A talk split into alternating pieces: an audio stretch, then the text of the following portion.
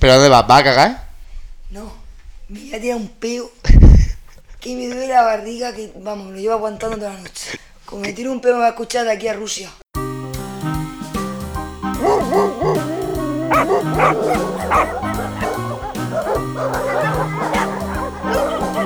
Noche de perras. Hola, yo soy Diego. Hola, yo soy Pepe. Y bienvenidos A Noche de ¡Perras! ¡Bien! Si eres una persona que tiene de referentes a mujeres de más de 30 años que salen en series de televisión como mujeres desesperadas Por ejemplo, o Sexo en Nueva York. y que vives dada al alcohol y al vertedero emocional que tienes en la cabeza, este Es tu podcast. Sí. Y si no, pues también. Soy una perra desgraciada. Bueno, para poner un poco en contexto, Sí. ¿vale? Vamos a hablar hoy un poco de las problemáticas mentales y de las taras mentales que nos han surgido a partir de un problema que nos surge a todos, que es... Instituto. Bueno, empezamos en primero la ESO, ¿no? Primero segundo, vamos a hacer ahí un barrido. Hablemos de la transición de sexto a primero. No recuerdo nada, yo es que fui a un campamento ese año. No, pero eso, no, lo digo solo en plan, de forma breve. La cosa de pasar de sexto a primero, cuando te meten miedo diciendo que en primero eh, va a ser horrible, primero era eso, cosa que no es mentira. Pero es verdad que cuando entras en el instituto estás súper desubicado. Sí. O sea, entras en un modo que ahí empiezas a cambiar de verdad. O sea, entras en, en- en otro ámbito Claro. que socialmente no sabes de qué hacer amigos nuevos. Por ejemplo, Pepe. Pues yo, yo venía de un cole y yo, o sea, la mayoría de gente de mi, de mi cole se fue a- al instituto de la zona. Pero como era muy chungo, a mí me dijeron no te vayas ahí. Entonces yo y mi mejor amigo, yo, le- yo como siempre, como soy libra, no sé decidir, pues le dije a él, donde tú vayas yo voy. Y como éramos súper amigos, pues nos fuimos al instituto que estaba más lejos de nuestra casa. El más lejos de vuestra El casa. Cosa que yo también. Sí. Literalmente esco- escogimos el instituto que estaba a 25 minutos andando todos los días, 2 kilómetros y medio. El mío más. Sí. Bueno, estaba ahí, ¿eh? Yo tenía que pasar. Bueno, da igual. Tenemos que hacer mucha pierna, cosa que Pepe no hacía porque iba en coche. Iba en coche, pero luego volví andando. Es que me gusta escuchar mi música, hombre. Sí, con el, con el Perdona que Corby. estás escuchando la con intro el- de Hannah Montana. Con el, con el Corby. ¿Con qué? Con el móvil, Cor- el Corby, el Samsung Corby. No he tenido ese móvil nunca. ¿Lo tuviste el Samsung Corby? No. Dios, el Samsung Corby, recuerdo desbloqueado. Sí, pues sí, sí, hablando de esto, la transición de, de sexto a primero, es verdad que entras en el instituto súper desubicado. Y yo creo que a partir de ahí es cuando empiezas a, a, a empezar a desgranar los problemas de verdad. Sí. Y sobre todo los, los problemas mentales que, que empiezas a tener de pequeño. Que yo ya lo arrastraba de antes. Sí, pero, pero- es como el boom. Aquí empezamos. ¿Tú cómo lo viviste? Yo, yo lo viví más o menos bien. Porque yo me acuerdo que cuando terminé el colegio, eh, empezamos con, fui, fui con varios amigos del, del colegio y teníamos como un poquito el grupito en, en primero era eso. El problema fue que eh, los metieron a todos en la misma clase y a mí me metieron en otra clase diferente, con nadie de mi, de mi colegio. Y entonces es verdad que eso mentalmente te, te afecta porque cuando tú entras en esa clase a ti te hace grande. En plan, en- entrar en algo nuevo, no sabes la gente cómo, cómo va a reaccionar, cómo, con quién te vas a... Al final es una lotería. Eso es una lotería porque eh, de ahí condiciona tu evolución porque con la gente que te vayas a juntar, con la gente que, que vas a evolucionar como el, el- socialmente como amigos, como todo. Los pro- bullies. Sí, los bullies, sí. En plan, dependiendo de con quién te empezabas a juntar. O sea, es que era la etapa. O sea, era el momento de empezar, era lo más complicado y no lo supimos hacer. Qué mal. ¿Por qué tú cómo lo viviste? Buf. A ver, yo es que en quinto y sexto tuve una profesora que me, me acosaba psicológicamente, literalmente. O sea, no me lo estoy inventando para quedar bien, que estaría muy bien, pero no. Y, o sea, una profesora que me suspendía las asignaturas porque pues, yo creo que no toleraba a los maricones. Plot twist, me encontré a su hijo en, en Grinder. Entonces yo creo que por ahí van los tiros. La señora era un poco homófoba. Sí. Y le tengo mucho asco. Y entonces, mm, para mí fue una liberación porque fue como, hostia, qué guay. Pero yo al mismo tiempo, todos esos años, tenía una autoestima de mierda. Rollo, yo no sirvo para estudiar, yo le estoy suspendiendo todo, esta señora mm, me está minando la moral. Entonces yo pensaba que me iba a morir.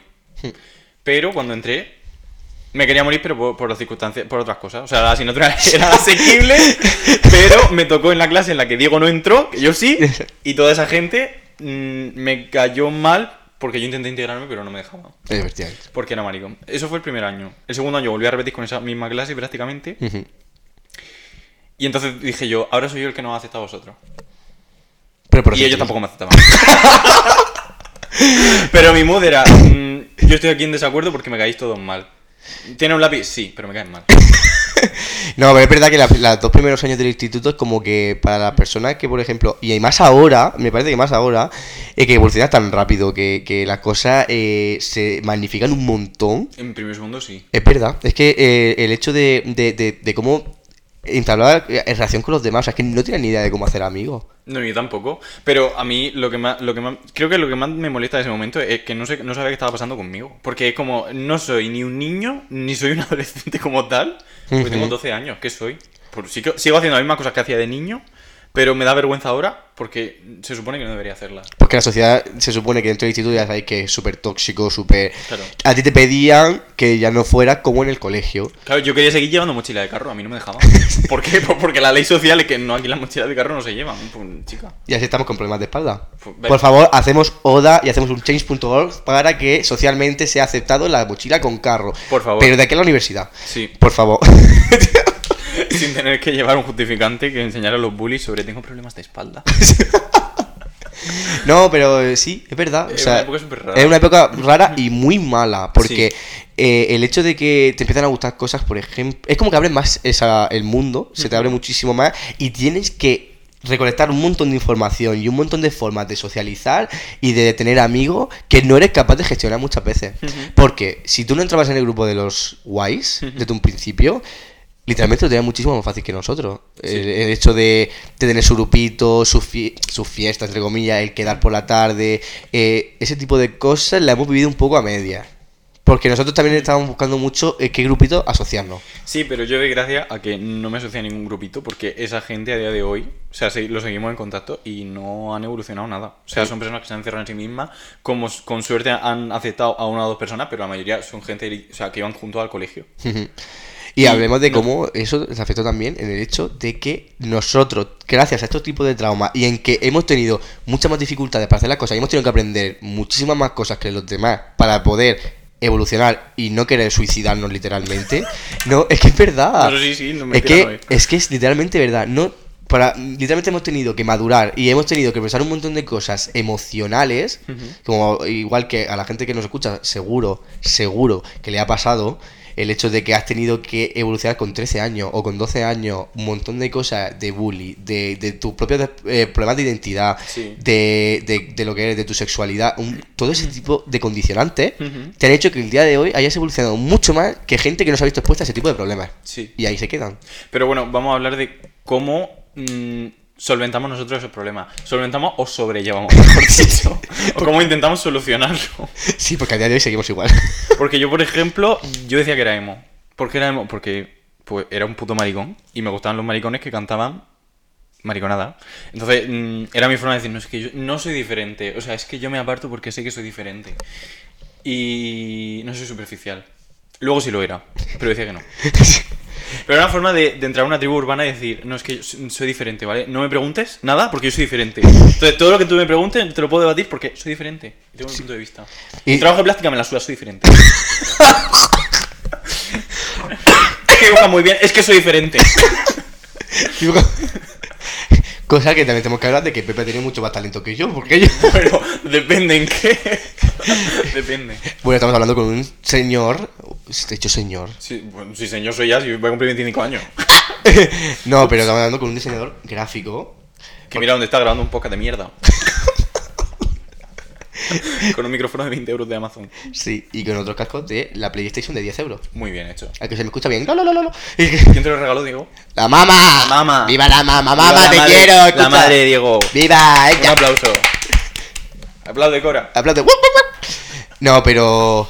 nos- ¿cómo, sobrellevamos primero y segundo de la ESO? Porque para mí fue eh, eh, lo que hemos dicho, el condicionante para cómo fuimos después. Porque efectivamente, mm, obviamente todo, o casi todo, en el fondo sabemos lo que somos. Por ejemplo, nosotros sabemos que, mm, pues, nos gusta eh, lo que viene siendo el género masculino. Una buena polla. Sí, una buena polla. Qué transfobo ha sonado, pero sí. Por, por eso, pero en ese momento sí. Ese momento, ya, es que Obviamente a día de hoy no asociamos... eh, La vieja los- Taylor está muerta. A día de hoy no asociamos los atributos No, no, de no, la revolución sexual a nadie. Y nos podemos enamorar de cualquier persona. Sí. O sea, de cualquier su género y su sexo. Sí, efectivamente. Pero yo creo que segundo de la ESO se me hizo un poco cuesta arriba. Porque yo me acuerdo que el hecho de que yo no, yo no encajaba realmente con ningún grupo. Yo me acuerdo que tuve la suerte de que tenía un familiar conmigo en el instituto, que gracias a eso pude llevar las cosas un poco mejor. Describe a tu familiar, por favor. Un poco agresiva. un poco agresiva hasta el punto de mm, pues agredir a personas metiéndole los ojos los dedos en los ojos ¿Y esto pisándole ve- verídico con papeles calígrafo pisándole la cabeza contra el suelo y acto seguido decirle feliz cumpleaños perra Dios es que la amo pero- ¡Uh! Primi si me escuchas te quiero La verdad es que era genial. No, pero, pero es verdad que, que a mí segundo y primero se me hizo cuesta arriba porque solo conocía a una amiga que tenemos en común. Que somos eh, literalmente los únicos supervivientes de amistad que hemos tenido del instituto. Sí, prácticamente creo que los tres del pueblo. Sí. Y, Alguna persona más también, pero no, no recuerdo. y sí es verdad que se me hizo cuesta arriba porque la- el hecho de, de que yo, yo tenía que ver que yo escondía mucho lo que era, entre comillas, porque obviamente estamos hablando de hace 10 años, 12 años. O sea, Porque socialmente, es que además de eso, lo que tú tenías en el instituto era una reputación. Entonces, por más que tú cambiaras de año, cambiaras de look, es que tú lo que habías hecho ya perduraba. Sí. Y ya no por el 20 y las fotos que habías subido, porque podías borrarlas, pero la gente ya tenía una imagen de ti. en paz descanse tú en ti. En paz descanse 20 que yo me lo borré un año antes de que lo quitaran, porque me daba vergüenza. Sí. Pero, pero hablemos de cómo afectó Twenty a, a la reputación que tenía. Si no tenía, ¿A la mía? Si no tenía, ah, no, no, a la en general. Ah, bueno, Si ya. no tenía 30 mensajes directos Y, y visitas, ¿eh? y visitas. Yo tengo mil visitas, yo tengo mil visitas, yo no sé. Y Realmente, o sea, es que fue un, una toxicidad, Dios mío. Pero Yo me acuerdo conectarme a 20 y hablar a la gente porque, teni- porque me estaba conectado. Y decía hola. A gente de mi clase. O sea, no me llevo contigo, pero estoy conectado y tengo agregado hola. Hola, ¿qué, qué, qué haces? O sea, hola. ¿Por qué haces esas cosas? No hagas esas cosas. sí, pero ej- Qué el vergüenza. Es verdad, ¿tú no lo hacías? Yo sí. no. Ya. Tú tenías internet, yo no. Bueno, es que yo no tuve internet hasta los 17 años. Dios. ¿Por qué? No porque no existiera, porque mi familia es Amis. Nos estamos per- perdiendo un poco, vamos a No pasa reconducir. nada. A ver. Pasa algo se corta. Guión. guion barra. Hablamos de los frikis marginados y hablamos de nosotros. Es que nosotros somos todos. Porque también fuimos guays. ¿Fuimos guays en qué época? En la de segundo bachiller. En la de segundo, Que en no me- cuarto también. En verdad, fue un poco karma. Porque cuarto y segundo nos metíamos con la gente guay haciéndole palmas en el pasillo diciéndole ¡Ole! ¡Tata! ¿Te acuerdas? Cuando nos metíamos con los de ciencia. No. Hablemos de que los de ciencia son socialmente mucho peores que nosotros. Sí, Y- inferiores. sí, por lo menos mentalmente. Es verdad. Los de, los de ciencias de nuestro instituto. No generalizábamos. Un poco sí. No, pero, Pero no. ¿Sí o no? Lo que tú quieras. No, pero, pero sí que es verdad que. Tengo que cortar muchas cosas, ¿eh? Sí. Eh, en resumidas cuentas, primero y segundo, creo que es la etapa más importante para una persona que ahora mismo está entrando en esa etapa. Porque ahora con, con el hecho de, de la, la tecnología tan avanzada que tenemos, de cómo se mueven tan rápido las cosas, la, la manera de relacionarte con las personas, que en nuestro momento ya era rápido, porque Sí. aunque muchos de nosotros no teníamos ni teléfono móvil, no existía WhatsApp. WhatsApp no existía hasta que. Hasta Un par de años después. En tercero. ¿eh? Claro, tercero cuarto de la ESO. Y, y nos parece un poco como el hecho de que ahora los adolescentes o, lo- o los preadolescentes tienen un, un problema muchísimo más grande que me parece que debería solucionarse con cómo está gestionado ahora mismo el sistema de educación. Educación. El educativo. sistema educativo. El sistema de educación. Eh, Quiero decir el sistema de educación, pero... Diego, ¿estás a favor o en contra de la LOMLOE? La nueva ley de educación que va a entrar ahora. Pues estoy a favor. Y yo también. Porque una vuelta a la LOE, que es la que tuvimos nosotros. sí. No, pero sí que es verdad que, que- que me parece que, que estamos eh, denigrando mucho el tema de, enseñar perdón, a, la- a los adolescentes a relacionarse y a eh, respetar a las personas. Sobre todo a, a tu círculo de, de amigos. De verdad, es que parece una tontería, pero mm, lo hemos pasado muy mal con ese tipo de cosas. Y le aseguro que la gente que nos escucha también. Yo voy a decir que no, pero es que, mm, como No siempre, con mis traumas yo los tapo y me quedo con las cosas felices. Pero, pero eso es lo que... Bloqueo los recuerdos. Efectivamente. Pero, está, está feo, porque luego no dejas que las cosas te afecten, pero sí. Pero es que esa, esa- esa- es- yo creo que ahí es el, el- el punto de, de- de inflexión. El hecho de que, de, que, de que tapamos los problemas que hemos tenido en el pasado para no tener que superarlo ni tener que enfrentarnos a ellos porque sabemos que tiene una carga emocional que te cagas. Sí. Como por ejemplo, pues no es que no, no voy a poner ejemplo. No estoy en ese mood. Vale. Sí, sí, sí estoy. Pero no me salen. No, pero. Pero, Pero muchísimo, muchísimo. Pero ahora, la- a- a- a- sobre todo también los padres, las, mm, hasta hace mucho, ¿eh? Porque yo he tenido la suerte, entre comillas, yo mis padres se divorciaron, pero siempre he tenido la suerte de que tengo una familia un poco que me que siempre me ha aceptado como he sido, siempre me han Te ayudado. apoyaban. Sí, Sí. sí. Siempre he tenido mis cosas y siempre he Que tenido no, problemas de... que no te recriminaban la parte negativa o no te lo hacían ver de una forma en la que tú decías, ¿por qué estás puntualizando eso? Que, o sea, no tienes que puntualizarme, porque me Sí. está... O sea, no. Es que hablamos del condicionante que es la familia para una un preadolescente que encima ya tiene que soportar el hecho de ir al instituto y de que ya tenga que cargar con un montón de traumas y de cosas que le afectan de forma, o sea, del, del exterior, de, de la, de la gente que conoce, de los profesores, Sí. de los profesores, te condicionan otros profesores, cómo te comportas. Es que te vives en un constante mm, Estado de mood, ansiedad. es lo que- Sí. En un estado de ansiedad enorme. Pero es que aparte también, cuando no sabes lidiar con eso, porque por ejemplo hay gente que entra al instituto y no voy a poner nombre ni ejemplo, pero hay gente que tenía más madurez que sus padres. Que tenía que ir. más madurez que sus padres. Sí. Que sabéis que tenía las cosas mejor que sus padres. Que, que sus padres eran a nivel emocional, estaban reprimidos y eran un poquito inmaduros. Y pues es que lo sigan siendo. Pero me refiero, esa persona tenía que sobrellevar eso y actuar de forma acorde a cosas que no le estaba tocando comerse. Estoy generalizando mucho. Ese era yo. No, Eso queda bien, eso queda bien. la amiga era yo. Pero es que es verdad. O sea, tú piensas tú piensa el hecho de que. Ay, perdón, un poco de agua. No, pero el hecho de que. De que tienes que afrontar muchísimas cosas con la edad de 12 años, 13 años. eh, tienes que lidiar con que tus padres te acepten, te quieran, te apoyen. Y si eso no lo tienes, encima tienes que llegar a casa y estar mal emocionalmente por culpa de la familia que tienes y luego saber que levantarte al día siguiente a las 7 de la mañana para ir a otro sitio en el que tampoco te aceptan y en el que tampoco te quieren. O sea, es una etapa de años y años y años de carga emocional, de traumas y de ansiedad que Pero- tienes que comerte solo con 13 años. Pero es que tienes que comértelo sin saber quién eres ni a dónde vas. o Y- sea, eh, en la época en la que dices tú, es que no sé qué, no sé, no sé quién soy, no sé a dónde voy.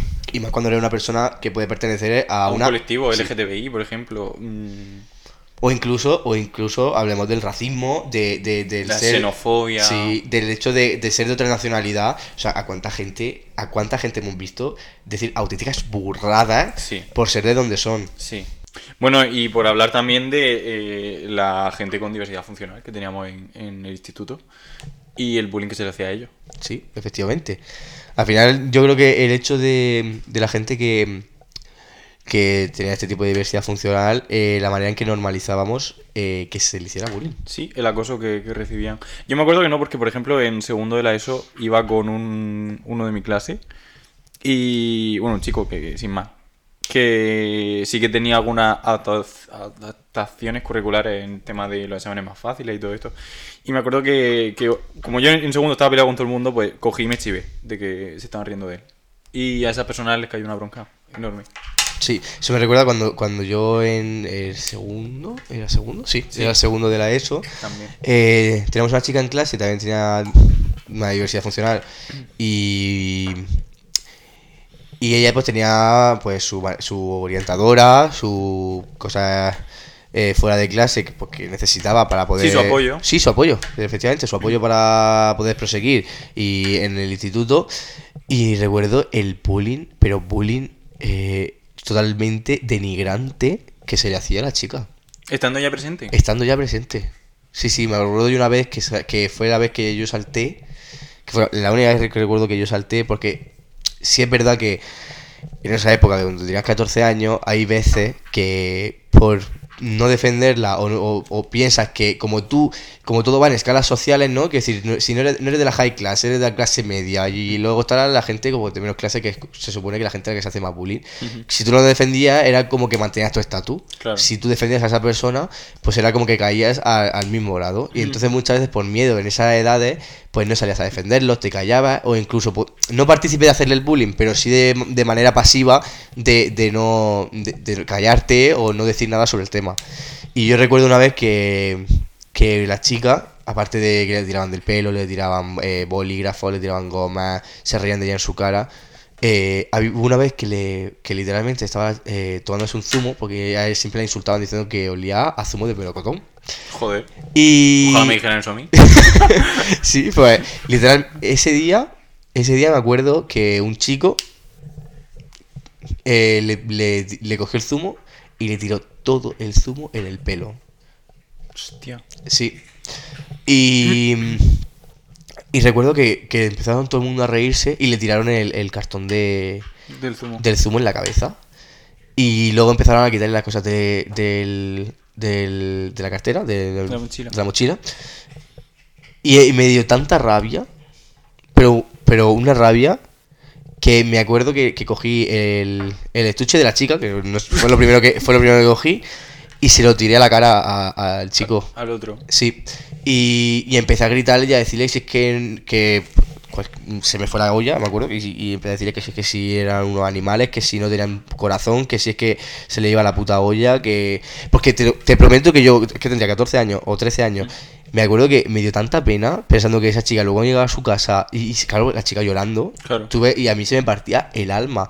Pues eso porque salté una vez, pero es que fueron 30 veces o 40 veces durante el curso. Es que me imagino esa chica llegando a clase, tener que, que, que ya lidiar con, con- con los problemas que tenga ella, Claro. con las cosas que tenga, y saber que cada vez que va al instituto se van a meter con ella. Pues no, O sea, le, no- le no- tendrá pánico y aversión. O sea, Efectivamente. Y, yo- y cuando salté ese día me acuerdo que, que pensé, dije, madre mía, es que ahora a ver si se van a reír de mí, van a pensar de mi cosas. Pero me sentí bien porque luego eh, no tuve una amistad con la, con la chica, pero sí me llevaba bien, la chica me hablaba. E intent- ese curso me acuerdo que entre una compañera y yo, o sea, una amiga, mejor dicho, eh, pues nos llevábamos bien con ella, hablábamos con ella en clase, intentábamos que fuese un poco mejor. Y, de- y de- en ese momento se reían de ella, pero no fue tan directo. Sí. Entonces me da mucha rabia cómo de tan pequeño somos capaces de reírnos de gente que lo que más, más que reírnos de ellos necesitan nuestra ayuda para sentirse, apoyo. efectivamente, para sentirse aceptados. Claro. Es que la dificultad, y, y para los padres que también tienen, saben que sus hijos son o, o- o tienen X tipo de diversidad funcional o, o de Sí, la de problemas. que eso conlleva. Sí, y, y- y el sufrimiento que tiene que ser ver a esa, esa niña, porque la madre venía muchas veces a hablar de que se metían con ella, la impotencia de esos padres o de esa cría de llegar a su casa llorando. Claro. Entonces, y ahora con el tema de las redes sociales, de- del ciberacoso, Sí. de todo este tipo de situaciones, me da mucha pena la gente que tiene este tipo de, de, de problemas o, o de situaciones y, no, y, y- y que no saben gestionar o, o que terminan muchas veces incluso en suicidio o en autolesiones Claro. o en cosas que no son capaces de gestionar y saben que van condicionando to- toda su vida.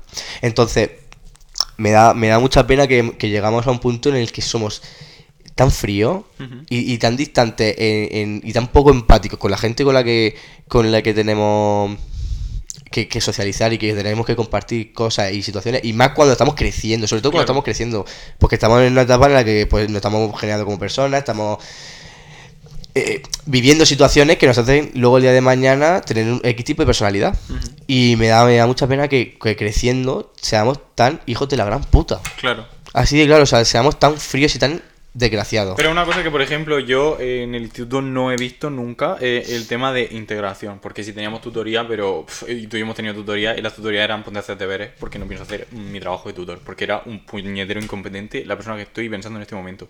Pero mm, luego he tenido otras tutorías en las que no hacíamos ni el huevo. Nos ponían una película y luego una. Rellena esta ficha. ¿Eso está bien o está mal? Pues está bien, pues está mal. Pero no se hacían juegos, no se hacían cosas de integración realmente. Esa persona, o sea, tú entrabas a clase y si te llevaban bien, bien, y si te llevaban mal, mal. Si los profesores veían algo, pues actuaban, pero no había algo que te ayudara a integrarlo, que ayudara a que esa persona- actuaban es- bueno Bueno, actuaban, depende del caso, porque en el tuyo no lo sé. con- es que con el chico este que está yo en mi clase no era tan heavy como eso.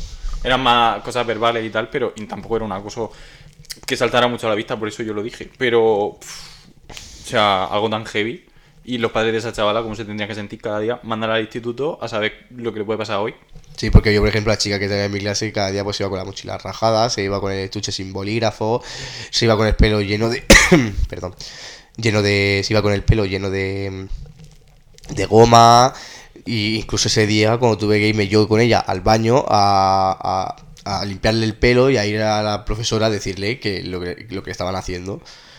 Y que luego no tuviese ningún tipo de repercusión, porque No, eh, literalmente las personas que hicieron eso ni las expulsaron, ni pasó absolutamente nada. Les cayó una bronca y a la semana estaban volviendo otra vez a reírse de ella. Hmm. Sí que es verdad que de manera mucho más indirecta, pero da igual.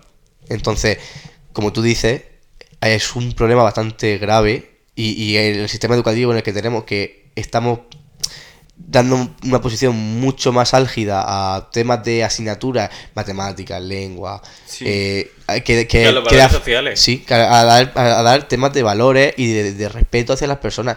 Porque a mí me da mucha rabia cuando hablamos de temas de, de respeto y de tener valores y de no eh, denigrar a ningún tipo de persona y que todos somos iguales. Cuando hay padres y hay personas, incluso docentes, que están en contra de enseñar en el instituto o en el colegio asignaturas que te ayuden a ser mejor persona o a, o a vivir en convivencia, Sí. a vivir en convivencia con la gente y más en una etapa de crecimiento. Claro. Uy, y a desarrollarte como persona en sí. Porque luego sales del instituto y dices tú, sí que mm, he perdido seis años de mi vida en los que solo sé, mm, ¿qué sabes? Hacer ecuaciones. Y, y yo qué sé, ah, sintaxis. Oh, qué bien. Pero ¿de qué me sirve eso? O sea, ¿de qué me sirve si luego al, al- cuando necesito una ayuda un de tipo de manera de relacionarte, de perder la vergüenza cuando tienes que hacer una exposición, ¿sabes? O sea, si no tienes profesores que realmente te trabajen eso, o te trabajen los, valo- los valores de convivencia, los valores de, de unidad, de grupo, de comunidad, o sea, no tienes Y el nada. hecho de saber eso, convivir y, y respetar a la gente de diferente manera, porque es verdad que obviamente eh, cuando vamos creciendo, pues vamos juntándonos o vamos teniendo las amistades que nosotros queremos y, o que más se asocian a, nuestro, a nuestras formas de ser, a nuestras personalidades, y bueno, y cada uno sigue su camino. Pero el hecho de saber, de, de llegar a un punto de armonía entre las personas, de, de que cada uno haga su vida sin eh, denigrar a la otra, o sin faltarle respeto a la otra, o sin hacerla sentir incómodo. Sí. Porque hay muchos momentos que, vale, no me denigras, no me insultas, pero me hace sentir incómodo con tu forma de ser o cómo te, cómo te diriges a muchas personas, el no saber respetar. Entonces, me da mucha rabia cuando, por ejemplo, y lo voy a decir, es que hay partidos políticos o hay eh, cambios de- de sistema educativo en el cual no se le da valor a, a, a ¿Al factor social? Sí, al O sea, factor social. Claro, es que, o sea, te- lo basan todo en, en, No, es que tienes que ser un pequeño libro que tienes que saber de todo. Y luego acabas la ESO, acabas bachiller y, y sí que no sabes hacer nada. O sea, ni aprendes de una cosa ni aprendes de otra, porque no tienes ni la conciencia ni la capacidad para las edades que tienes y los contenidos que te están metiendo y las cosas más sociales, que la- eh, las puedes trabajar, las habilidades sociales, todo ese tipo de cosas. Luego, es que es que un otaku que no sale de su casa, pues normal, pues si es que no, no se ha sentido nunca parte del grupo o, o encima las dos veces que ha interactuado le ha ido mal y, y no le han dado una herramienta, no le han dado uno- uno- una serie de arquetipos o unos pasos a seguir para que se integre, pues ¿cómo va a ser? Igual que a gente que tiene que hacer que esa persona también se integre y que se sienta aceptada, tampoco se lo das porque puede ser una persona que, por ejemplo, yo mismo, que yo me sentí, porque yo veía anime, yo veía serie, veía este tipo de Otaku. cosas. Sí, sí soy, otaku. Pero yo hacía, yo hacía este tipo de cosas porque literalmente... Es que no puedo decir literalmente. Bueno, no pasa nada. Bueno, luego... Porque yo, por ejemplo, no paraba de, de, de crear e, e imaginarme el hablar con otras personas de manera no real. De manera eh, por, por anime, por, por chats, por... Por lo que hemos dicho antes, por hablar de, en plan de, de meterme en jabo o en simuladores de vida que hacían que yo sintiera cómo era entablar una relación de, de ¿sabes? interpersonal entre Un personas. simulador, Sí, sí, un simulador. simulaba, simulaba cosas que debería haber hecho en la vida real. Y, y, y todo también por, porque... Por el miedo al rechazo. Sí, y por, porque tú cuando intentabas relacionarte con la gente, eh, tú, tú, tú sentías, sabes que a veces no hace falta que te digan las cosas para que tú te sientas rechazado por alguien. Es una mirada, una risa, Claro. una, un, un desplante que te hacen y eso se nota y eso te va achacando y te va haciendo más pequeño y, y, y empiezas a tener Te pánico escénico. Te va moldeando también a cómo la sociedad quiere percibirte. O sea, quiero decir, tú ya sabes que si muestras X cosa o si te muestras muy sensible, la sociedad te va a dar una respuesta más negativa. En plan, no, es que tienes que ser fuerte y tienes que ser no sé qué. O no puedes mostrar esos sentimientos en público. Pero, mm, ¿de qué te sirve eso luego? O sea, sí, realmente. Pero partimos de lo mismo. Si no hay respeto en la otra persona, tú tampoco te puedes sentir bien. ¿Y cómo implantar el respeto? Pues a través de la enseñanza de educación, que de- opino que debería ser eso, no solo enseñanzas teóricas, que también son importantes. Ya, pero que vivimos en una sociedad en la que decimos, no, es que mi hijo no va a aprender nada que yo no le imparta en mi casa. Entonces ya me estás diciendo mucho de la forma y la persona que eres cuando no quieres que tu hijo literalmente sea parte de una sociedad mucho más respetable y, mu- y mu- mucho más so- social, ¿sabes? Mucho Sí, más... ¿Por qué? O sea, ¿por qué quiere decir? A mí me da mucha rabia la, la persona mucho más retrógrada y, y mucho más conservadora que no dejan que sus hijos aprendan valores. Que, Valores. que, de verdad, ¿qué, qué es la parte negativa? ¿Cuál es la parte negativa que te hace de ti decir que, tú, que no quieres que tu hijo aprenda este tipo de cosas que le repercuta de manera negativa? ¿Qué es? ¿Qué es? El miedo al cambio, el miedo a aceptar lo diferente, ¿eh? el miedo a convivir en una sociedad plural, que no sea solo de individuo arquetípico. Sí, porque me da, me- eh, al final hablamos de, de, de cosas que van ligadas a la política, porque van ligados a, a- a cosas que se han ido socialmente como el Partido de la Libertad, pero tú no te, tú no te puedes casar, tú no te puedes divorciar, tú no puedes abortar, tú no puedes tener hijos, y tú no puedes esto, Claro. y tú no puedes, y tú no puedes, y tú no puedes, y tú no puedes. Entonces lo que estás haciendo es limitar el hecho de que existan este tipo de Opciones. opciones o de gente que existe, que son minoría, que puede ser minoría, incluso no tan minoría, porque es muchísima gente que se ha sentido así y que no le estás dejando ser como son ni les estás, ni les estás aceptando. Entonces realmente lo que me estás diciendo es que eres una persona intolerante, Claro. es una persona que no acepta que haya otro tipo de personas y que tienes que convivir con ella y no solo convivir, porque libertad no es yo te dejo vivir pero me insulta o, o- o- pero no me acepta. Es como yo, yo, yo acepto a los gays pero a mí que no me. ¿Sabes? El Pero no me. volvemos- Pero, pero, pero, Claro. pero, pero es que no, hay ningún- no tiene que haber ningún pero. Pero es que no lo eres quien- mismo. Luego, o sea, lo- realmente lo importante aquí, el- el- lo necesario que es la visibilidad. Sí. Porque lo que no se visibiliza no existe. Por Y lo ser- tanto, o sea, cuanto más se visibilice y más casos haya, es que porque es el día de los maricones o porque es el día del trans. es que, no, o sea, es que, señora, si esto no se escucha o si esto no se hace caso, es que no existe. Efectivamente. Y al final, eh, sobre todo esto es eh, en correlación al instituto. Sí, sí. Porque nosotros, por estamos ejemplo. yendo. Sí, no, bueno, pero está bien porque hemos hablado de, de- de- de- de- de una parte que ahora con la edad que tenemos o con los años que hemos experimentado después del instituto, sabemos que existe, sabemos porque nosotros en ese momento no exteriorizábamos absolutamente nada. Al final, lo que hemos hablado, sobrellevábamos el hecho Claro. de que, de que ah, pues había que lle- llevarlo de la mejor manera posible y cogíamos las migajas que nos dejaban coger. Pero es que yo, por ejemplo, hablando un poco con lo de antes, de a la hora de entrar al instituto, yo, o sea, a mí eso ya me condicionó a la hora de, de elegir instituto, porque era como, yo ya sé que soy diferente. O sea, yo ya sé que el momento en que entre, mm, como me toqué con dos a los que no le haga gracia, mm, me revientan la cara. O sea, por eso me voy al que, al que está más lejos, pero donde más seguridad mm, hay, supuestamente. Supu- Claro. Supuestamente. Sí, pero es lo que estábamos hablando, que al final es muy, es muy importante, yo creo que ahora mismo, el, el ser tolerante. Y no es ser tolerante, no es decirlo. Es el, el hecho de que, de verdad, hay, hay- piensan los padres, porque nosotros creceremos y si eso, Dios quiera que no, eh, tendremos hijos. No, no, no. A mí, a mí yo doy gracias a Dios de que a mí no me ha dado la capacidad de, de- de reproducirme. Porque yo no soy cargo de hacerme a mí. de- no, soy, no soy capaz de hacerme cargo de mí mismo como para hacerme cargo de otro ser humano. o sea, bastante que tengo perro y no se me muere. es verdad, es verdad, pero, pero es verdad que pensando que, que ahora mismo el instituto es lo más importante que te hace crecer. Porque que, mm, pasar los 12 años eh, es algo súper importante, de los 12 a los 17. Es una etapa en la que creces muy rápido. Y, te haces como persona muy rápido. Y, pensar que hay personas que no pueden ser ellos mismos, hablando, por ejemplo, de, nosotros siendo del colectivo LGTBI o siendo mm, unos pedazos de maricones, que es lo que somos, mm, hemos tenido una adolescencia tardía. Pero es que eso le- yo creo que le pasa. a- ya cada vez creo que menos. Pero a día de hoy, Mm. todos los maricones, o todas las personas del colectivo, tenemos un retraso emocional muy fuerte. Sí. Porque tú, mm, quiero decir, la gente lo normal es que en segundo de la ESO, tercero, ya tenga algún novio, o tenga algo, o lo que sea. Sí, que Yo- experimente, que experimente Claro. tus primeros novios, tus primeros besos, tus primeros desplantes, tus primeros enfados, tus primeros desquicies. Sí, tu primera todo. cosa. Pero yo son cosas que yo, por ejemplo, personalmente creo que he vivido con 19 años. O sea, yo llevo unos años de retraso enorme. Y yo creo que le suele pasar a todo el mundo, porque a ver quién es guapo que con 12 años sale del armario. O ya, o, o- o dónde encuentras referentes, dónde encuentras gente en la que tú te puedas apoyar o puedas sentirse, sentirte parte del grupo. Ya yo creo que eso ha cambiado y en las generaciones son mucho más Sí. otaku y son más abiertas al cambio, que lo veo genial. Somos todos más maricones. Sí, o sea, no hemos hecho más plural, pero a fin de cuentas yo sinceramente pienso que la bisexualidad es algo que está implícito en el ser humano. Claro. Porque tú, porque te dejas llevar por un género o por otro, te puede atraer una cosa más masculina o más femenina según los valores que se han dado socialmente. Bueno, ya hablamos de los heteros que van diciendo en Grinder.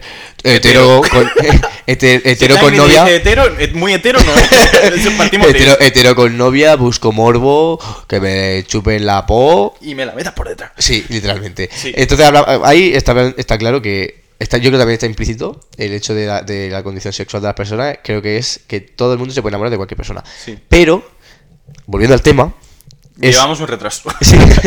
llevamos un retraso, llevamos un retraso emocional muy grande que al final es que es el hecho, vale, tú te, te- te sientes de la manera con 13, 14, 15 años de salir del armario y decir, soy gay, soy lesbiana, soy... Ya te digo decir soy trans. O sea, eso es mm, algo muy complicado, igual que decir ser no binario, se ríen en tu cara. Porque la gente se, se- se ríe porque dice, eso no existe, pero ¿qué eres? ¿No es- ¿Qué eres? ¿Más mujer o más hombre? Volvemos a lo mismo, pero, pero ¿por, qué no se, por, qué, por qué eso no se puede hablar? Porque la gente no está informada. O sea, la gente... y no quieren que te informe. Claro que el no. problema es que no el, el- el hecho de que no entiendo por qué la gente no quiere que te informe de que esa gente existe. ¿Qué te hace a ti daño? Porque es replantearse... Mira, o sea, cuando tú... Yo sí entiendo ese pensamiento y el pensamiento... ¿Ya? Vale. yo entiendo el pensamiento y el pensamiento es lo que es más cómodo para ti. Es como cuando tú, eh, tu progenitor piensa una cosa y tú estás en desacuerdo con él. ¿Qué es más fácil? Que esa persona cambie su forma de pensar y se adapte a la tuya, aunque no cambie su forma de pensar, pero diga, bueno, tengo, tengo en cuenta que hay una posición diferente a la mía. Y diga, esto lo tengo que cambiar en mis valores. A decir, no, no, no, es que esto tiene que ser así porque siempre ha sido así.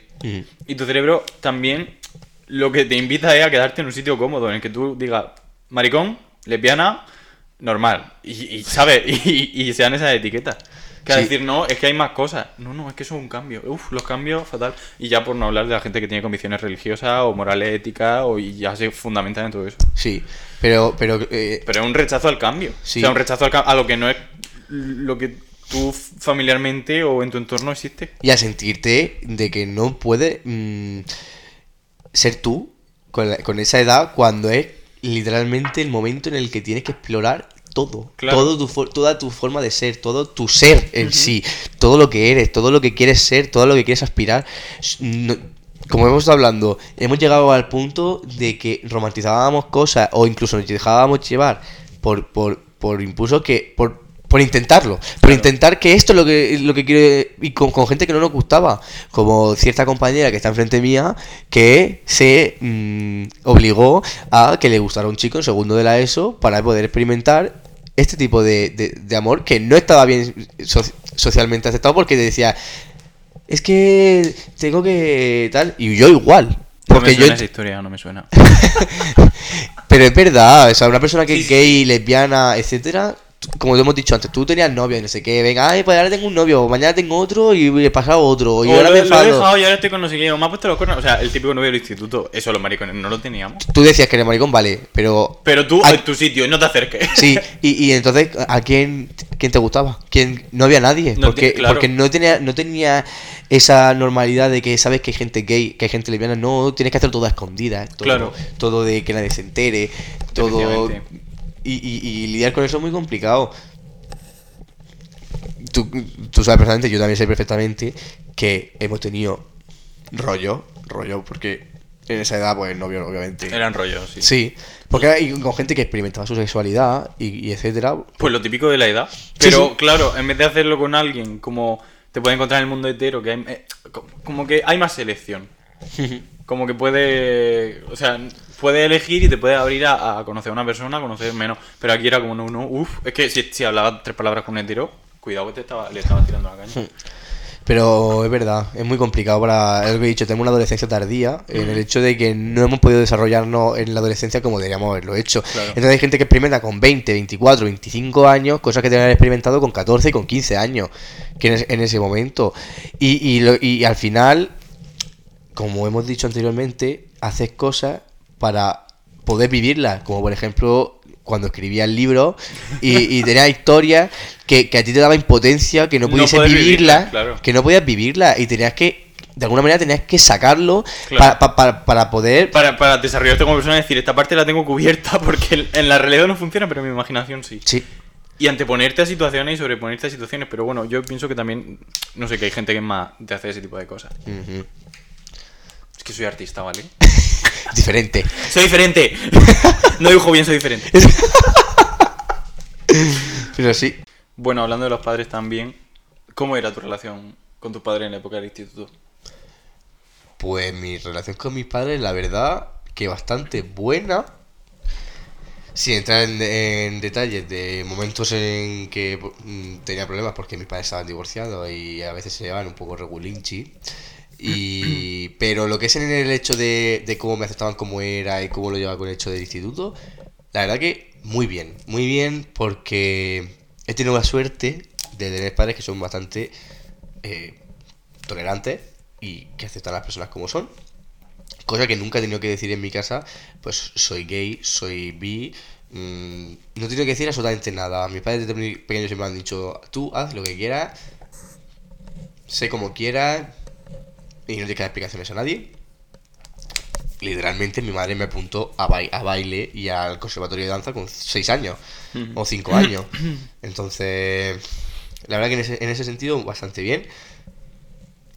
Es más, mi padre toda su vida se está juntando con personas LGTBI en su época, con 18 20 años. Incluso en el bar eh, de ambiente de, de LGTBI en el que trabajo ahora, en el pub, o discoteca o lo que sea, eh, mi padre iba. Mi padre iba con su amigo. Y, y la verdad que, que en ese sentido, bien. Lo único, hablando de- del tema de que hay condicionantes externos que te afecten y otros que no, yo tenía el condicionante de que mi padre me aceptaban tal y como era, o mi familia me aceptaba tal y como era, pero el instituto no. Y los amigos con los que tenía, a lo mejor no es que no me aceptaran, pero yo mismo me ponía la barrera de que no, po- no podía socialmente eh, abrirme y decir, pues me gustan los hombres, también me gusta X. Hasta el, hasta el hecho de que yo dejé el conservatorio de danza justo cuando mm, me querían hacer unas pruebas para irme a Madrid y les dije que yo no quería seguir bailando y que me quería apuntar a fútbol, a fútbol, a fútbol, a fútbol porque era lo que los hombres eh, tenían que hacer, porque es- el baile era de gay, de maricones, de... Claro, mi madre eso no me lo perdona nunca. Normal, yo tampoco. Y. Perdón. Pero al final es el hecho de que yo mismo me condicioné teniendo una familia que realmente me aceptaba. Y, y a mí me, me- mm, yo llegué a, a una época con 15, 16 años que yo no decía lo que me gustaba y lo que no me gustaba. Es más, tú puedes decir las veces que yo he escondido, las veces que yo me he con un tío. Hasta que en una fiesta del pueblo me pillasteis en el Sí. móvil de un chico Sí. besándome. y yo, no te pillé nada. yo, a mí me lo dijeron todo. O sea, pero es verdad que yo me acuerdo que yo a ti sí te lo conté en segundo de la ESO y tú nunca me dijiste nada, pues lo veo muy bien porque no tenías por qué decirlo. Segundo no, tercero. Yo te lo conté en segundo. A final de segundo. Ah, tú a mí. Yo a ti, sí. Ay, perdón, Pero vale, tú vale. a mí nunca me dijiste nada. Hasta segundo de bachillerato, que fue la noche de Nochevieja, y me dijiste, estoy saliendo con esta persona. Y yo dije, ah, no lo sabía, pero sí lo sabía porque me lo habían, me lo habían dicho. sí. Vale, sí, y súper tardío. Yo me acuerdo que tuve rollo y relaciones con, con, con chicos y, y yo lo mantenía secreto y yo no lo aceptaba tal y como era. Y, y eso al final me afectó porque hay que dar visibilidad también a la gente que puede tener pues muchas facilidades para ser tal y como es, pero el, el- el hecho del instituto y de la gente con la que y el miedo a que no te acepten y a que te traten de, de maricón, de miradas, de si- situaciones incómodas, pues tuvimos de reprimir. Ujú. Y al final es lo que pasó a mí. Porque yo intentaba que la gente, y yo sabía que la gente, mucha gente sabía que, que yo era gay y, y, y todo esto, pero mm, no quería que la gente lo supiera y al final eso fue, fue un, un contraproducente con- conmigo. ¿Y tú cómo, cómo lo viviste? Eso? Yo, como una loca, como la loca que siempre he sido. no, pero yo al principio también lo negaba, pero porque yo me lo negaba hasta a mí mismo. Yo me acuerdo de darme cuenta de decir con nueve años, esto aquí no funciona. Digo, a mí hay cosas que no... Es verdad, había cosas que yo sentía que no funcionaban. Porque digo, no funciona. Pero en mi casa, o sea, me acuerdo, sin ir más lejos, de mi padre con el reportaje de los lunes hablando de que habían aprobado el matrimonio gay, diciendo que porque tenían que sa- salir esas cosas en la tele y mucho más para críos y montando el pollo por eso. Entonces, ¿qué nivel de seguridad te va a dar una persona que tiene ese tipo de opinión, pues tú sientes que no pertenece. O sea, es como que sientes que ya ni siquiera es que estás fallando, sino que estás enfermo realmente. Y es como, mm, es que mi padre no me da esta educación. ¿Yo por qué me tengo que considerar así? Y creo que a mí el paso fue lo del chico este de segundo era eso. El, el chico este de segundo era eso, que, que lo fue diciendo por ahí, que nosotros habíamos tenido algo. Y ahí fue cuando dije, mira, pues si ya está, de perdido al río. Y la verdad es que fue lo mejor que pude hacer. Porque realmente no me encontré problemas con lo de que maricón. Bueno, los de siempre, pero re- realmente cuando lo dije, me acuerdo de gente de mi clase que o que no lo sabía o que tal, y que alguna vez ha ido a hacerme la coña esta de "Eh, maricón. Y le dije, sí, ¿qué pasa? Y de puta madre, Alba, sin ir más lejos. Ujú. Que me acuerdo, me dijo, "Ah, es que eres gay. Y yo, sí, ¿qué pasa? Y dice, ah, pues nada. ya está, o sea, mm, guay. Entonces en ese aspecto Es que ese guay. chico, ese chico le gustaba mucho decir que había hecho muchas cosas con los tíos, ¿eh? Es que... Ese chico le gustaba mucho llenarse la boca de cosas. Sí. Y no voy a entrar en detalle. Maricón. Y. no, pero es verdad, yo por ejemplo en mi casa no sentía ese apoyo. También es porque pues, mis, mis padres no veían las cosas de esa manera. A día de hoy ya pues diferente. Le ha costado. Le ha costado ya, pero si, si tienes un vaso, tienes un vaso. Por mucho que te empeñes en que tienes una olla. No tienes una olla, tienes un puto vaso de mierda. Ya está, acéptalo. Mm. Y si no lo aceptas, pues a la calle. Eso también al final, yo, por ejemplo, he sentido que he tenido la libertad en casa de mm, meter a los chicos que quería o de tener... ¿Sabes? He Siempre he tenido esa libertad de que mi, mi madre o, o mi sobre todo mi madre era consciente. Yo me hacía el tonto. O sea, bueno, yo, yo, yo me creía que mi madre no se daba cuenta. O quedaba con un chico, iba a casa, pues veíamos una película, nos dábamos un par de besitos, jaja, eh, la tontería. Y, y yo pensaba que mi madre era tonta, pero mi madre no era tonta. Lo que Claro. pasa es que sí es verdad que ella de manera indirecta, sabiendo que yo necesitaba eso, me dejaba hacer eso porque ella sabía que iba implícito en, en mi, en mi forma de, de, de vivir la vida y de poder crecer. Claro. De que tuviese relaciones y Era necesario que tú experimentaras esa parte. Sí, y, y aunque ella nunca lo, lo hablamos, bueno, a ver, con el tiempo sí, obviamente, mi madre me dijo, pues no, tonta no soy. Pero, y yo me hacía, yo, yo- yo pensando que mi madre era tonta, ay señor. Y, y es verdad, he tenido esa facilidad por parte de la familia y, y- y siempre he podido hacer lo que he querido. Siempre he podido, por ejemplo, meter a mi pareja en mi casa y, y- y he tenido- nunca he tenido el miedo de presentarle una pareja a mi madre o a mi padre o a mi hermana o a mi, incluso a mis abuelos. Ujú. O sea, mi abuela, todo. Eso, entonces por esa parte sí que estoy bastante más contento. Porque tú... Yo no, yo soy puta desgraciada y apaleada. Porque, ¿cómo era? Lo de una perra desdichada, no, una perra. ¿Qué soy? ¿Cómo era lo de la señora Carmen que decía? Sí, se me, se me olvidó. Bueno. ¡Ay! Uy, soy una perra desgraciada. Desgraciada, pues esa soy yo. No, pero aparte, aparte de no tener hombres que meter en mi casa, una selectiva, tonta pero no selectiva. Sí, no. de meter dibujado animado en tu casa. Dibu- sí, no, en mi en- lo dibujaba yo.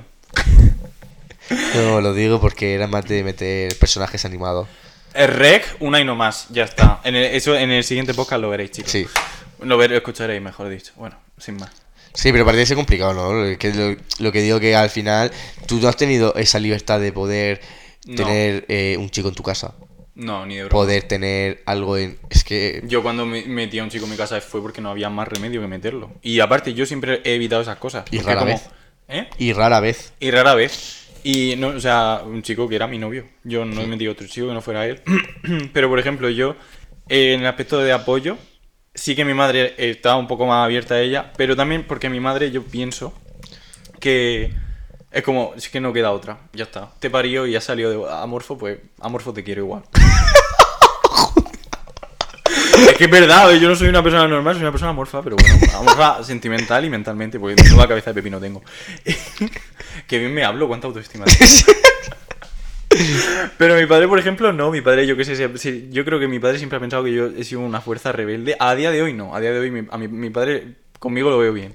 Pero durante muchísimos años lo he visto como que yo era como una fuerza rebelde que él tenía que domar y demostrar que estaba por encima y que mm, yo lo hacía por llamar la atención o lo hacía por... Pues no, o sea, no estaba abierto al cambio y yo creo que en parte su reticencia era porque se negaba a aceptarlo. Pero parte de mis primas, por ejemplo, súper bien. Y mi familia súper bien, ya te digo. El, la única sí, pro- el único sí problema que he visto es mi padre.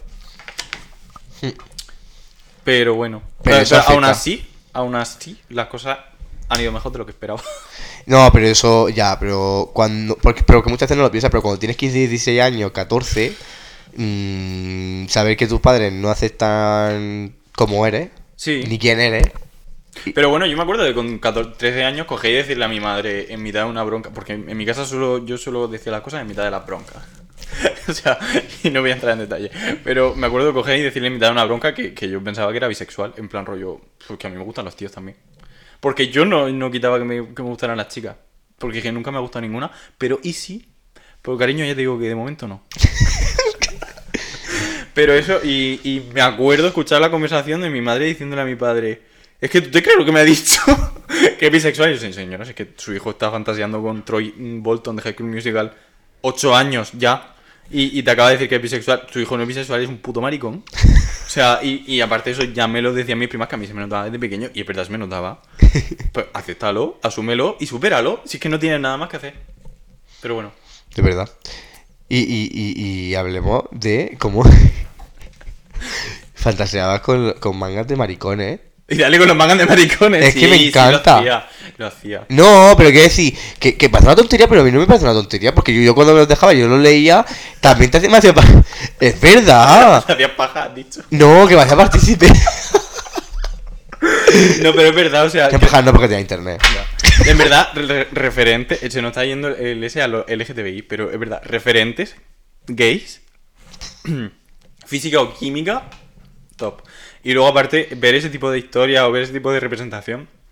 te- o sea, parece una tontería, pero te ayudaba a normalizarlo, a decir, coño, si están creando contenido con esto, es porque realmente esto existe y tan malo no será si está existiendo. O sea, yo por eso yo creo que se debería normalizar. A día de hoy ya está mucho más normalizado que en 2010, pero más todavía. Bueno, pues cuestión. que Tercero de la En ESO. tercero íbamos juntos. Sí. Y, y molaba. ¡Y molaba! ¡Y molaba! sí. No es mi amiga. Faggot. Fa- faggot. El meme del día hoy. Sí. No, pero es verdad que tercero de la ESO ya fue una etapa mucho mejor para nosotros porque ya es como que vas encontrando tu lugar más o menos. Sí. Más o menos. Bueno, todavía quedaban muchas piedras por saltar. Sí, porque en tercero de la ESO eh, yo creo que fue el salto, o sea, emocional más grande, porque ya eh, teníamos más problemas mucho más profundos entre de tú a tú. Sí. Por ejemplo, en tercero o cuarto de la ESO ya empezó WhatsApp, empezó el tema de las redes sociales mucho más que en primero y segundo de, Sí. de la ESO, y, y eso nos condicionó un montón. Nos condicionó mucho porque a- a- en tercero de la ESO, que es cuando tienes 14 años así, socializas mucho más con otras personas para conocerlas. Hablemos de la precariedad y de cómo hablamos muchísimo antes con las personas con una edad súper temprana por redes sociales. Ya. No, aparte de eso también lo que pasa en ese, en ese tema es que cuando pasas a tercero te estás juntando con gente que a lo mejor puede tener casi 18 años. Efectivamente. Porque están, re- o sea, están repitiendo Dos veces. dos veces, tres, las que sean. Entonces, claro, hay, tiene cuenta gente de 16, 17, 18. Porque hay gente que pues, la han echado de la ESO por, por repetir tanto. Y de haber otros puntos de vista, tiene asignaturas más difíciles, todo. Eh, no sé, es un... Es es una hora estoy en el instituto de verdad. Aquí no he venido a jugar, aquí de verdad estoy... Yo me lo tomé un poco así. No sé. Yo jugué mal porque me quedaron dos. A mí es que si me quedaba alguna. Uf. Uf. Me- Si mi vida era un infierno, iba, iba a vivir los siete de Dante. ¿Cómo me quedará alguna? La presión, la presión que ponen los padres. En plan, hijo, ya que eres maricón, pues por lo menos estudia. Y encima tampoco te lo recompensaban. No, Hija, no así que... nada.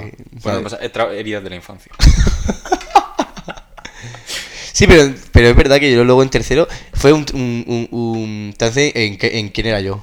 Porque me acuerdo que eh, ahí fue, yo creo que era más consciente del, del hecho de, de quién era. Sí. Me- Hacía como que era hetero, pero luego no lo era. Nadie lo era. literalmente ese verano pues hice cosas de las que luego profundizaremos. Sí. Y, y, a intent- y ahí intentábamos agradar menos a la gente también.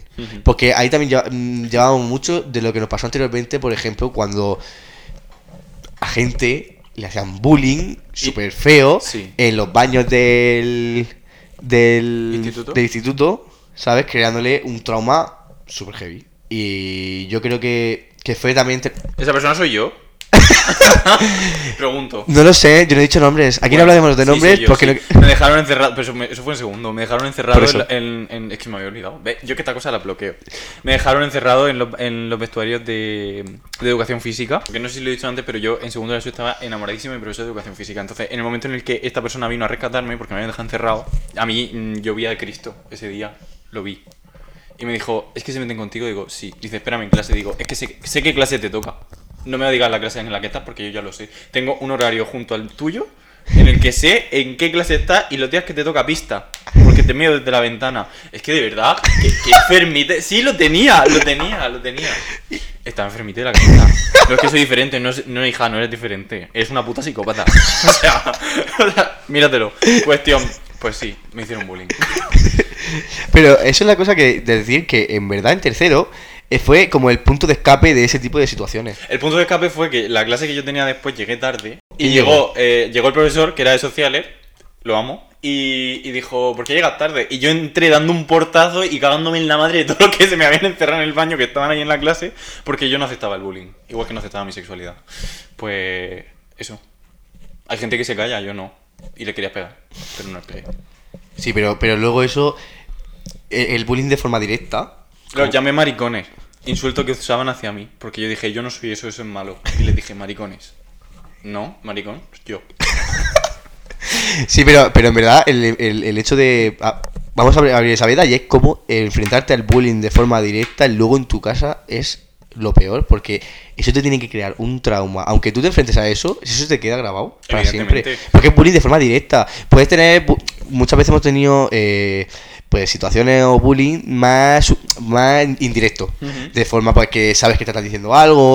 O, o- o de forma indirecta de que sabes que no te aceptan en X grupos porque no eres socialmente como ellos quieren. Exactamente. Entonces eso lo sabes, pero no ha sido de forma directa. Pero cuando se pasa la barrera y es un ataque directo hacia tu persona que te va a afectar de forma directa, eso es muy duro. Pues yo veo más duro lo segundo. Porque lo primero dices, tú mira, sí que son tontos y tenían que reírse. Pero lo- el bullying de forma indirecta es peor, yo creo. Porque decir, "Mm, no, es que no perteneces a este grupo. Porque no me gusta como eres. A, a que te digan directamente, maricón, jajajaja, y me río. Pues yo pues me río más en tu cara, gilipollas de mierda. Pero ya está. Estamos diciendo muchos insultos, ¿eh? Mm. ¿Eh? Bueno, luego ponemos pi, pi, pi, pi. No, pero yo aún así lo, lo A veo- ver, el bullying es malo. Sí. O sea, Sí, de todas formas, de todas formas, de todas las formas y condicionantes es malo. Y te deja mella, pero. Sí, eso es verdad. Pero mm, lo que está diciendo que yo creo que tercero y cuarto de ESO fue un- una época. De glow up. Sí, Mm. efectivamente. De subir. Bueno, eso en- eh, eh, es que en tercero pasaron muchas cosas. ¿Cómo qué? No quiero decirlo porque si ya estaba loca, estoy ahora más loca. Eh, es verdad que tuve suerte que tener dos primas en ese curso y en esos tres primeros cursos. Y, y me ayudó mucho tener a esa prima, que a día de hoy no nos hablamos, problemas eh, familiares.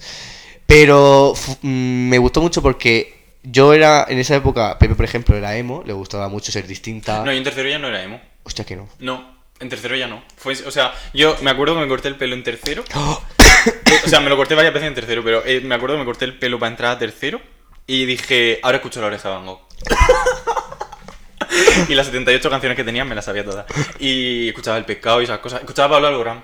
Pablo Alborán escuchaba yo. Sí, eso sí me acuerdo. Qué vergüenza. Entonces, eh, yo ahí entré en una fase de no me entiendo, pero me da igual. Escucho la oreja Gogh. Te quitaste la gafa de lesbiana, Sí, pero sigue escuchando Vocaloid. cosa que me pegó. Sí, Y como la candidiasis. no, nadie tiene candidiasis. Pero No. se lo pegué.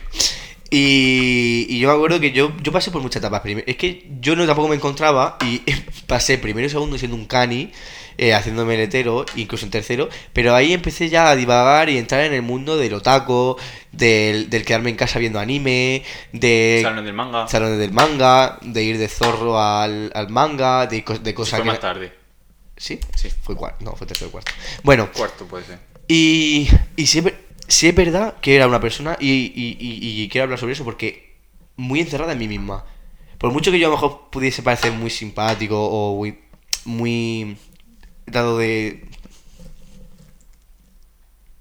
Muy extrovertido. Sí, muy extrovertido. O muy social. o muy social, realmente yo eh, pasé la etapa de instituto, por lo menos la primera etapa de instituto, sin quedar con nadie. O sea, o quedando de forma muy eh, Puntual y muy- sí. Muy forma muy puntual. O sea, y me acuerdo que eso me ha afectado mucho porque es que literalmente las personas que, que aguantamos el no socializar y yo me veía ah, ralentizado en la forma de socializar con las personas porque no quedaba con las personas. Yo nunca tuve ese, ese, ese proceso en el cual yo hablaba en el que yo hablaba con las personas, quedaba con las personas, eh, aprendía de las personas, eh, me peleaba, me enfadaba, me reía, eh, tenía situaciones en las cuales tenía que aprender sobre ello y de cómo socializar con las personas, amigos, quitando...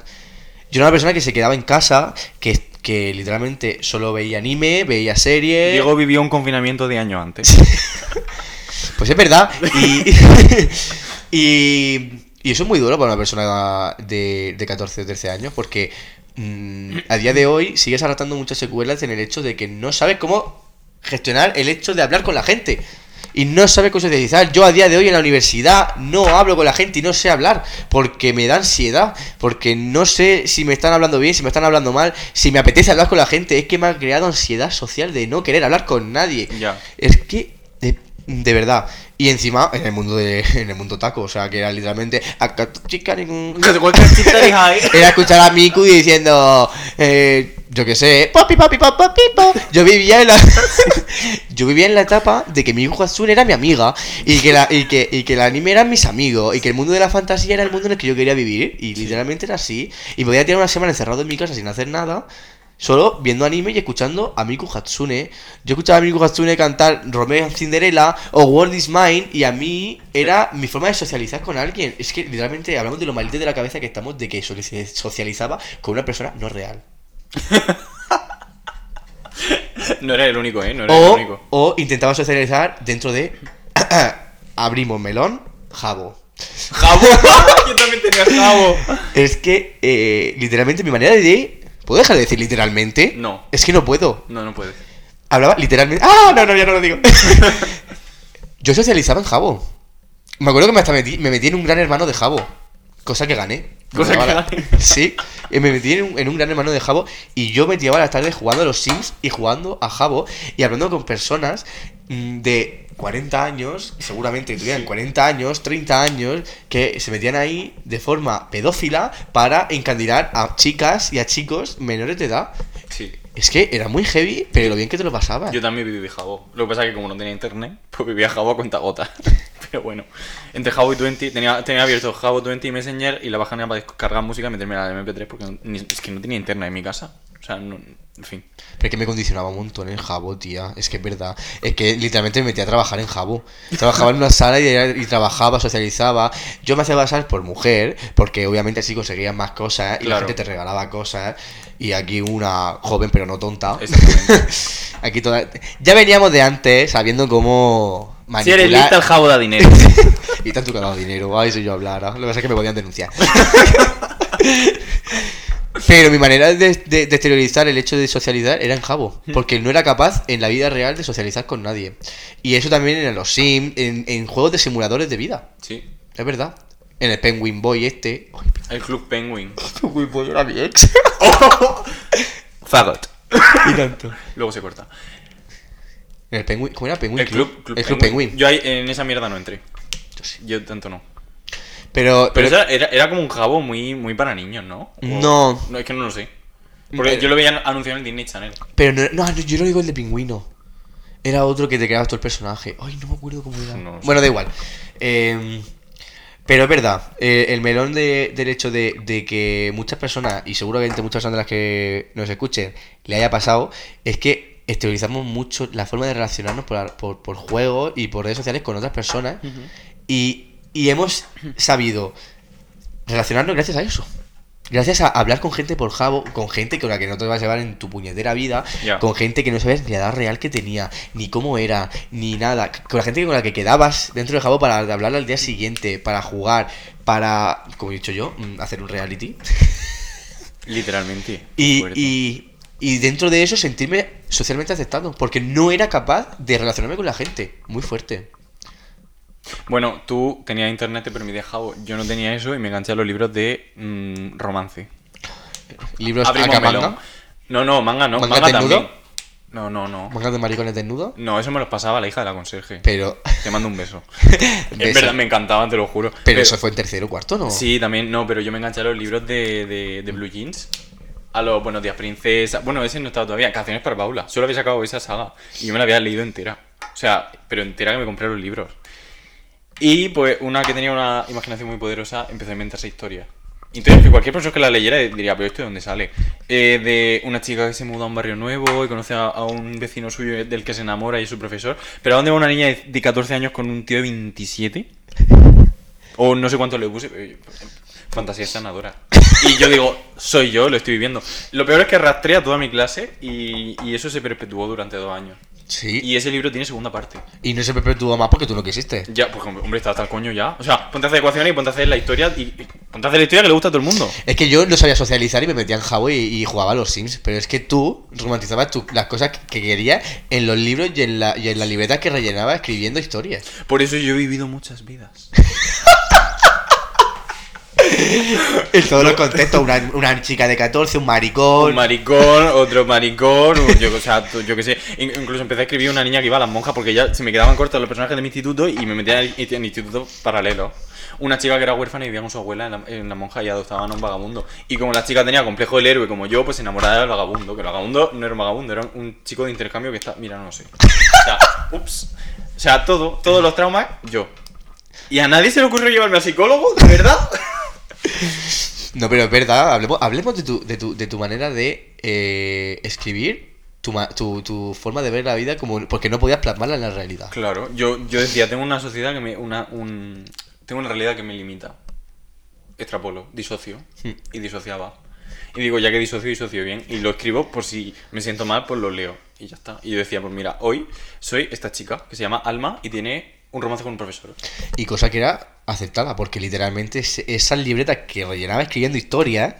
Rulaban la- por toda la clase. Por toda, toda, Toda la clase, toda. Gente con la que ni te hablaba, Sí. gente con la que no tenía relación, Sí, gente sí, de los grupos, se supone que de mayor, la high class. Sí, sí, sí, sí. En O plan, sea- eh, las populares también leían mis libretas y leían todo. Y me escribían luego en la parte de atrás lo de, ay, por favor, que no se muera no sé quién. O ay, por favor, que es que se case con no sé cuántas. O sea, por favor. Pero y lo mejor es que la historia la he vuelto a releer desde hace unos años y es literalmente una chica haciendo cosas con el chico. En plan, haciendo cosas rollo, hoy hemos ido a la piscina. Ajá. Tiene una toalla de huevo esponja. o sea, hola, no. o sea, Pero se le no había nada de sexualidad implícita. No, pero le pasaban cosas. Le pasaban cosas. En plan, estaba desquiciada, eh, le decía cosas, no sé qué, se enfadaban. Claro que estaba Era desquiciada. como, era como la manera también de la gente, para que vea que había, sí había un punto en común en la gente. Había un punto en común en que, en que todos teníamos problemas de, de amoroso.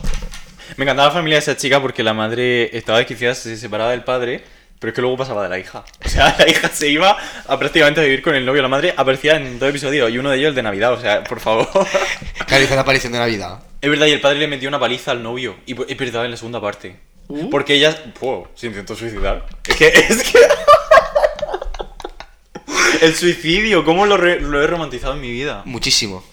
Ni el cuadro de Ofelia suicidándose. ni- No, no, no. O sea, el suicidio era mm, mi libreta de tercero de eso. Y de forma real. Y de forma real que la chica se intentaba suicidar. Y, y entonces se despertaba en... o sea, es que me acuerdo, se despertaba en coma. Que esa era, era la libreta nueva, era la excusa para empezar una nueva libreta. Se ha suicidado. Pues nueva libreta. y todo porque el chico pasaba de ella. Y bueno, que me enrollo. Y cuando se despertaba del coma, se encuentra a su padre agrediendo al novio. Allí en el hospital. Sí. Y entonces el novio consigue echar al padre, hola. O sea, ¿qué tutor de una niña de 14 años hace que un señor de 27 se... O sea, mira, no lo sé. ¿Sabes por qué? Porque. Bueno, no lo voy a decir. Porque yo quería que me pasara eso. Pues claro. No, pero no que te pasara eso. Es que literalmente estabas eh, plasmando. Vivía en conflicto. No, no, estabas plasmando el hecho de que no tenías la figura paterna ni materna en tu, en tu mundo y intentabas crearte tu familia y tus cosas a, a raíz de gente con la que conocías, o sea un novio, sea amigo. Porque, ¿por, qué estaba el pa- ¿Por qué conseguía el novio echar al padre? Porque, el Porque padre no tú- estaba implicado emocionalmente. no Efectivamente, o sea, tú, tú sabías que ese padre está implicado igual que tu padre no lo está. estaba. I'm sorry. Period. Solo, solo verdades. Pero es que no es verdad, o sea, cuando tú tienes distanciamiento con tus familiares, pues mm, construyes tu fantasía sanadora. Y mi fantasía sanadora era, en mi casa, en mi casa no me entienden, pues mm, yo me escribo una historia diferente. ¿Y cómo llevaste tú el hecho de, que el instituto era un poco complicado y en tu casa también era complicado? Es que hablemos de, las personas que estén a día de hoy le pasa este tipo de cosas. Una persona que se vea envuelta en un ambiente familiar difícil. Porque yo en aquel momento no era consciente de lo que. O sea, yo normalizaba la situación. Era como, pues yo. con mi madre no puedo hablar de que soy maricón. Ni con mi, con mi padre, mucho menos, vamos. Pero. No le echo la culpa a ellos porque creo que también, pues, no sé. O sea, en plan, tenían que aprender cosas en ese, en ese momento. Y no sirve de nada echar la culpa. Porque tampoco. O sea, no me pegaban ni esas cosas. Pues suena un poco así. Ni yo estaba desatendido, ni ese tipo de cosas. Entonces yo me quedaba con esa parte. En plan, pues no. un- unos padres son personas que te dan de comer y te dan un techo. Ya, pero te estabas conformando, ¿no? Que decir, al final estabas conformándote con lo que podían darte, lo que te daban para no... Efectivamente, pero porque ellos a nivel emocional no eran capaces de expresar en su tiempo. y No lo juzgo, papá y mamá os quiero. Pero. mm, quiero decir, emocionalmente, pues, un, a veces, pues, yo qué sé, se han metido conmigo por esto. Y si yo le decía a mi madre, "Mm, me han dicho maricón, ay, pues normal, porque como lleva la carpeta rosa, pues es culpa tuya. Pues, pues no te lo voy a decir, porque encima es culpa mía. Entonces yo, como que tenía un poco más de vista en ese aspecto y lo daba por normalizado. Y intentaba mm, suplir mis carencias con otras personas. Está, ahí... Pero yo vivía mi fantasía, yo era feliz. Pero, pero la cosa es que al final eso es lo que estamos hablando antes, que por este tipo de situaciones y de cosas que nos han ido pasando, hemos sabido evolucionar mucho más que otra gente que nos ha visto expuesta a, a- a estos problemas. A estos problemas que, que, que tienes que hacer frente desde tan pequeño. Claro. O sea, tienes que eh, a- tener la mente muchísimo más ágil y muchísimo más rápida para no caer en, un- en una depresión constante. Claro. Porque tu, tu condicionante exterior es súper complicado de, de llevar, porque tienes problemas familiares, tienes problemas en el instituto, no eres socialmente aceptado, tu familia te acepta de manera regular. Sí. Y, y encima todavía también el hecho de cómo eres, quién eres, a dónde quieres llegar. Efectivamente. O sea, eh, problemas de identidad, problemas de, de género, de quién soy, cómo... O sea, son tres o cuatro condicionantes muy importantes que... si- Porque puedes tener uno, puedes tener otro. Puedes tener una pandemia difícil, pero tienes muy buenos amigos, sabes quién eres, sabes, sabes lo que te gusta. eh, pero tener todos los problemas y saber llevarlo... Dios quiera que no le pase a nadie, pero te Pero ayuda, pasa. pero pasa. Y es el problema que te ayuda a madurar mucho más. Porque sabes lo, lo difícil que es Pero no es, o sea, no es una no maduras constructivamente. O sea, tú No. te forjas una personalidad. No, no, ni siquiera una personalidad, sino un estatus mental en el que tú dices, yo esto lo supero. O, o no dejo que esto me afecte. O no. O sea, no entro, no entro al trapo con los sentimientos porque yo tengo que ser más fuerte que esto y yo ya esto lo manejaré cuando tenga que manejarlo. Pero eso que de todas formas no es una maduración sana. realista porque no estás siendo tú el que está madurando. O sea, te está forjando un alter ego, una personalidad en la que tú te sientes cómodo. Pero que la formas por el hecho La forma de- porque tienes que sobrevivir, porque te tienes que enfrentar a, a ir al instituto de mierda con compañeros de mierda, a que tu padre ni siquiera apruebe que estés en el grupo de teatro y te impida ir a una excursión que luego tus amigos estarán hablando hasta la saciedad de que han ido a esa excursión y tú no, porque tu padre mm, no acepta que su hijo es maricón y es una performance y la performance hay que, hay que aprovecharla. Y no, o sea, tienes que... O sea, vives con una especie de rabia por dentro, interna, pero por fuera todo muy apaciguado, calmado y sí, es que mm, hago las cosas bien. Pero a mí lo que más me molesta de eso es que tengo, por ejemplo, una vena muy perfeccionista y eso me lo tengo que cambiar. Porque mm, es como que intento hacer las cosas a perfección y no termino nada. ¿Hablas de nosotras? sí, sí, se extrapola, se extrapola. sí, es verdad. Pero, pero, pero vives con- más que de, de rabia, bueno, sí, de rabia y de impotencia. Porque vives en un, en, en- en un, en un- bucle en el que no puedes hacer nada por los condicionantes que tienes porque no recae en ti el hecho de poder hacer las cosas por la edad que tienes. Claro, es que es muy frustrante. Entonces yo, he yo personalmente, tú también seguramente, he, he vivido en un... Es que quiero ser mayor para hacer... Pero es que no quiero, quiero ser mayor para tener mi carrera, mi trabajo y salir de aquí y elegir lo que yo quiera elegir. Y aún así mira dónde estoy. Bueno, pasamos a cuarto. Ya, ya, hemos pasado cuarto, hemos hablado del grupo de teatro. Es verdad, el grupo de teatro, el- ahí donde entramos los maricones. Hablemos de cómo nos pensábamos que estábamos en Glee. Y, Qué reales, y ¿eh? cómo nos salvó eh, en muchos aspectos el hecho de formar parte de un grupo de teatro. Colectivo de maricones.